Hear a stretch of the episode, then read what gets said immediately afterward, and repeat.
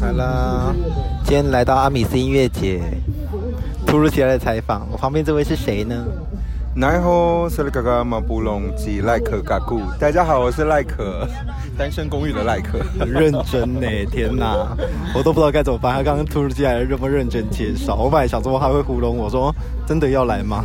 没有啊，就是开启这个模式的时候，我就会变认真。虽然说我们刚刚前面大概喝了三四五六七八杯，哎，还可以，差不多，可以，可以，可以，可以，可以。现在是一个用 iPhone 录音的状态，对，所以声音听起来，其实我记得 iPhone 录音也还可以了，可以，可以，对对，就回去用降噪处理一下，我就把它上传的哦。嗨，大家好，对，我们在阿米斯音乐节，对，今天那可来这边干嘛呢？呃，我们今天其实是有分享一个关于部落的十元点唱机。大家知道十元点唱机吗？其实，在部落里面啊，从以前开始，大家没有什么太多的娱乐的时候，就会有一个机器，你只要投十块就可以点一首歌。我们来跟大家分享关于这一些传唱金曲的音乐脉络，然后从以前到现在，甚至是未来后面的发展。哦，那我们这时候就要问啊，你的金曲是什么呢？我觉得我应该要先讲部落的新曲。如果有在部落的人，可能都会知道我心已打烊，因为它就是有一点类似带动唱的感觉，就是要搭配手势啊、动作啊，大家一起同乐。其实我觉得在部落里面的金曲有很多都是类似的，他比较没有去在意说。歌曲里面的意思啊、意义啊，要表达什么，啊或者是诶摇滚啊，还是蓝调？不是，重点是那个 groove。对，重点是跟着大家可以一起互动、一起玩，然后营造那样子的感觉。没错，嗯，好，那部落天后是哪一位？该不会也是？但是张惠妹啊，哎，我以为你要说叶爱玲。叶爱玲是因为我心里打烊就是她的作品嘛，可能有一些比较年轻人会不知道叶爱玲是谁，但她就是 OZ 的妈妈。哎，真的也忘记，年轻的人可能就会知道 OZ，那这就是她的妈妈。叶爱玲的很多音乐作品基本上都会是部落金曲，大概在一九八零年代的时候，她的音乐作品传唱度是非常非常高的。很认真讲古呢？没有啊，我就赞哦，我就说，如果你拿起了麦克风或者是要开始录音，就会。切换成要录 podcast 的模式，或者是录广播的模式。那再来，好，还在问到你的金曲，你会点第一首歌是什么呢？如果我要点的话，可能会是浓妆摇滚吧。在一九八零年的时候，可能现在很多小朋友只会知道蓝心湄是美妆或者是时尚教主。毕竟女人我最大这个节目已经好久了，这是长青节目，很有一点可怕。现在还在吗？现在还在，现在还在。所以大家可能会觉得说，哦，蓝心湄就是一个很厉害的主持啊。可是她其实最一开始是以歌手来出道的。那这个以歌手出道，在当时那个年代，她的音乐作品其实算有一点点前卫的，比较偏摇滚，再加上一点点的 disco。但是也因为她的唱法跟唱腔的关系，会让整个音乐作品的亲和度还是很高。所以浓妆摇滚这一首歌曲，加上它又可以有互动的地方，它也算是传唱的金曲的其中一首。哎，怎么样？是不是太认真？非常棒，最喜欢这种认真的主持人，就这种认真来宾，我都不用讲话，可以自己一直讲，好棒哦。那你要讲话了吧？那你觉得，如果在部落里面的金曲，或者是你去 KTV 啊，或者是卡 K，你知道卡 K 是什么吗？我知道。对，或者是卡拉 OK 的酒吧的时候，你会点什么样子的歌呢？啊。嗯，我会点海洋。你是说陈建年老师的海洋吗？没错，因为就是拿来开嗓。对不起啊，呀，但是其实这一首歌对于大家来说，我觉得是以汉人族群，好这样讲会不会没有什么刻板印象？但是以汉人族群来说，这一首啦，我们无所谓刻板印象了。对，就是套进各种族群随便呐。你要觉得我刻板印象就刻板印象呗。对他传唱的。的那个力度当然是会比较大一点点的，可是如果你说在部落里面啊，很多如果讲到传唱度高原住民歌曲，又要是比较属于轻松抒情的作品，你可能会想到的是我刚刚讲到的，哎，天后张惠妹嘛，其中一个。没错。你说到听海也好，或者是姐妹也好，当然戴爱玲她的很经典的作品《对的人》。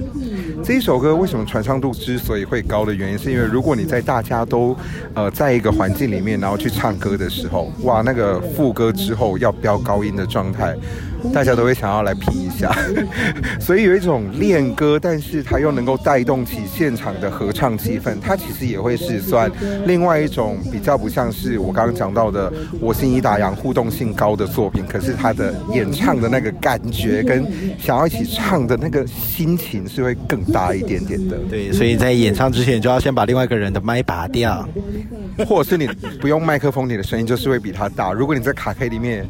其实很常会发生这样的状况，就是你知道我们可能丹田稍微大一点点的时候，别人都会说你根本就不用麦克风哎，然后或者是会说你小声一点啊，这是人家点的歌，会有一点点小小的失礼这样。就像昨天的伍思爱老师，好班好好听，好想叫帮他买把麦拿下来，你不真的不用。我跟你说，姐其实真的很会唱，她之前在帕奇瓦利的时候，呃，我还记得那一次我在场，然后现场下着大雨，但是她的感染力还是很强，再加上。它稳定性超级够的，它根本就不需要任何的外力来帮助它。姐要来上节目了吧？哎，可以吧？有啦，他那个葡萄树上的女孩的那一张，他的第一张主语专辑，也是他的第一张专辑的时候，其实有访问过她。她其实就是一个很想要好好唱歌的女孩，然后从星光大道之后，其实一直没有很大的机会。那因为风潮的关系，发了这一张专辑，然后有很多都是他自己的创作，用足语来告诉大家他想要讲的事情，而且整张专辑的故事性其实很足，每一首歌跟每一首歌的衔接，所以我也很推荐大家，如果你没有听过《五十爱》，或者是你没有听过足语作品的话呢，我觉得《那葡萄树上的女孩》这张专辑，阿美足语的歌曲你可以去听看看。好，那我再问下一题，请问你的第一张足语专辑是哪一张呢？我的第一张足语专辑哦，天哪，这要想到很久之前呢。第一张我觉得有一点不可考，你在听谁的？但是如果你说最能够让我现在印象深刻的是来自阿豹阿忍人台湾组的音乐作品，但不是娃娃养那一张专辑，而是东牌三声带。东牌三声带可能很多人比较。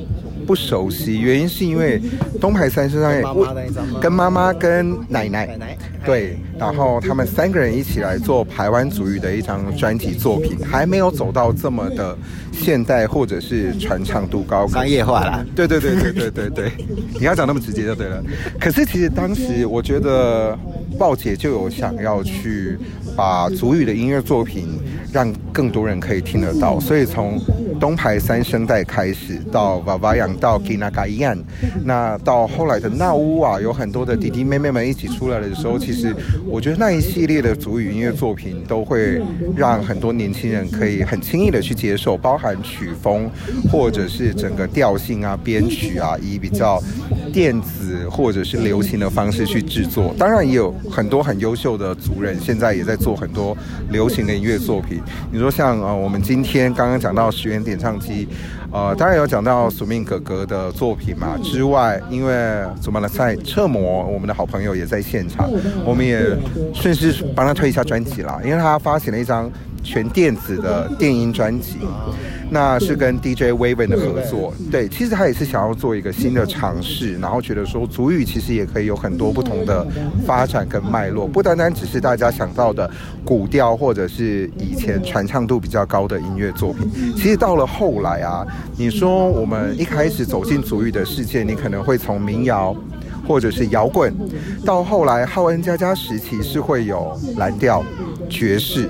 那当然到了更现代的音乐作品，其实很多都是融合了呃电子的元素在里面，也是想要让更多人接触，更多人可以接触足语的音乐作品。可是他们在做音乐的创作的时候，虽然说是用足语，用很流行的方式，他们还是会放他们想要讲的东西在里面。就像呃回到刚刚的给那嘎一样。给那干一叫做母亲的舌头。如果你用英文来发音，就是 mother tongue，就是母语的意思。所以它其实都还是会有想要告诉你的事情，不单单只是说哦，我就用母语创作而已啊，还是有很多很多的东西想要告诉你。我们刚刚讲了排湾族，我们讲了阿美族，然后。除此之外，其实像是泰雅族、等样的朋友，在雅维莫瑞姐姐，或者是呃以前大家可能比较熟知唱华语的吕强阿木伊。他们到后续的音乐作品，其实也都走得非常的新潮跟前卫。我觉得大家有机会的话，也可以认真的接触一下足语的音乐作品，绝对会打破你很多原本的刻板印象跟想象。这也可以提到关于客家音乐作品，也是你可能只会想到的是山歌。那其实现在的客语作品也有很多很厉害的部分，因为我就是一个超级混血儿，我妈妈是客家人嘛，所以其实，在客语的音乐脉络上面，大家也会觉得说，嗯，不就是民谣吗？或者是到后来的顶多摇滚的编制。但是其实你说像功德，或者是黄雨涵，哎，对，黄雨涵也会在阿美斯音乐节演出。我当时看到的时候，我想说。黄雨涵怎么会出现在这里啊？他是一位很新生代的客家歌手，他们的客语音乐作品也都会让你觉得说哇，跟我想象的完全不一样。那最近最新的一张专辑推荐邱淑婵，对大家好听哦，有兴趣也可以搜寻一下。耳朵会排卵，我耳朵会排卵大概是李英红吧，或者是柯志堂。不好意思哦，那个调性都不一样。柯志堂也也要出新专辑。对对对对对，有看到他，哎，终于又要发新的作品。对，嗯，真的真的，最近好多人出新专辑。对，其实我觉得流行音乐可能很多人会比较回到自己的那个年代，就像我们的时代可能是两千年左右。刚刚讲到的部落十元点唱机大概是一九七零到一九八零年代，可是其实流行音乐的脉络是一直在往前进的。你可能会觉得说啊，我已经被。锁在了某一个年代了，但是呢，现在很多新的音乐人、新的音乐作品，撇除掉他真的走很流行的 vibe，然后去谈论一些现代的事情，跟着时尚潮流走，还是有很多的音乐人他们在做他们自己想要的风格、自己想要传递的事情。我觉得你多关注、多关注一些音乐的作品的时候，你会发现很多的惊喜。那如果你不知道要从哪边下手，或者是我真的不知道现在有什么音乐。人呢，这就是三金这个典礼在的必要性。很多人都会说，啊，现在金曲奖，我不知道他是谁，但他们为什么会入围？就是因为他们有能够让你听到某一些不同的东西跟不同的内容，所以他们才会入围，也可以打开你的世界。所以当你去看金曲奖的时候，你说，啊，这入围名单我完全不了解。其实我觉得你可以换一个思考模式是。那我来听看看，到底为什么他们可以入围？他们的音乐作品又是什么样子的？你可以听到更多不一样的东西。没错，你们这些无知的人民，有一个东西叫 Google，给我 Google 起来。哎，我第一次听到姚姚莫瑞，也是第一次在，也是在金曲看到这个人入围。然后，哎，因为通常入围之后，他都会播一小段音乐，或是在得奖的时候会播一小段。我想，哦，这声音很特别，好好听，就会找来听。好，所以你们这些无知的群众，可以去 Google 起来。你听到的是斯瓦西格那张专辑吗？对，对他第一次呃发主语专辑，然后就入围。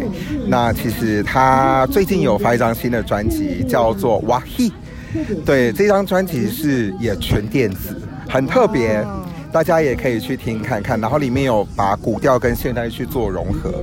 对，那吕强阿木易最新的这张专辑虽然没有入围金曲奖，但是我也觉得非常大家可以去搜寻的。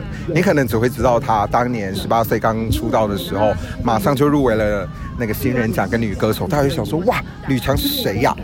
可是他当时这么年轻就能够入围，到后来发行了华语专辑，再回到自己泰雅族的身份去发专辑的时候，其实那个的音乐作品也会让你觉得说真的很厉害。嗯嗯，好啊，所以如果两天的阿美斯音乐节来不及来，记得下礼拜还是下下礼拜，我已经忘记，我像点腔，还有个世界音乐节等着你去发掘各地各族不同的音乐跟文化哦。我们下次见，谢谢阿赖。哎，赖可随便啦。对啦，我是赖可，但大家基本上也都会叫我阿赖。那如果有兴趣的话，虽然我们很不认真在更新我们的 podcast 是单身公寓声音的声，或者是你可能会转广播频道的时候，一样会听到我的声音。那我们就下次见喽，拜拜！你是第一个在我节目打广告的人，很棒。哎，我都没有那个收你钱，录音还是要打一下自己的广告吧？因为我刚刚就突如其来把手机打开，跟对对，我要录音了，啊，超级突然的，因为毕竟我们现在就是在做一些喝温暖饮料的动作。哎，我现在听起来是不是超级清醒的？在节目上面，对，你认真模式打开，你太近，给我喝，给我把两杯都干掉。可以，可以，可以，我们可以再多喝一些。好，拜拜了，拜拜。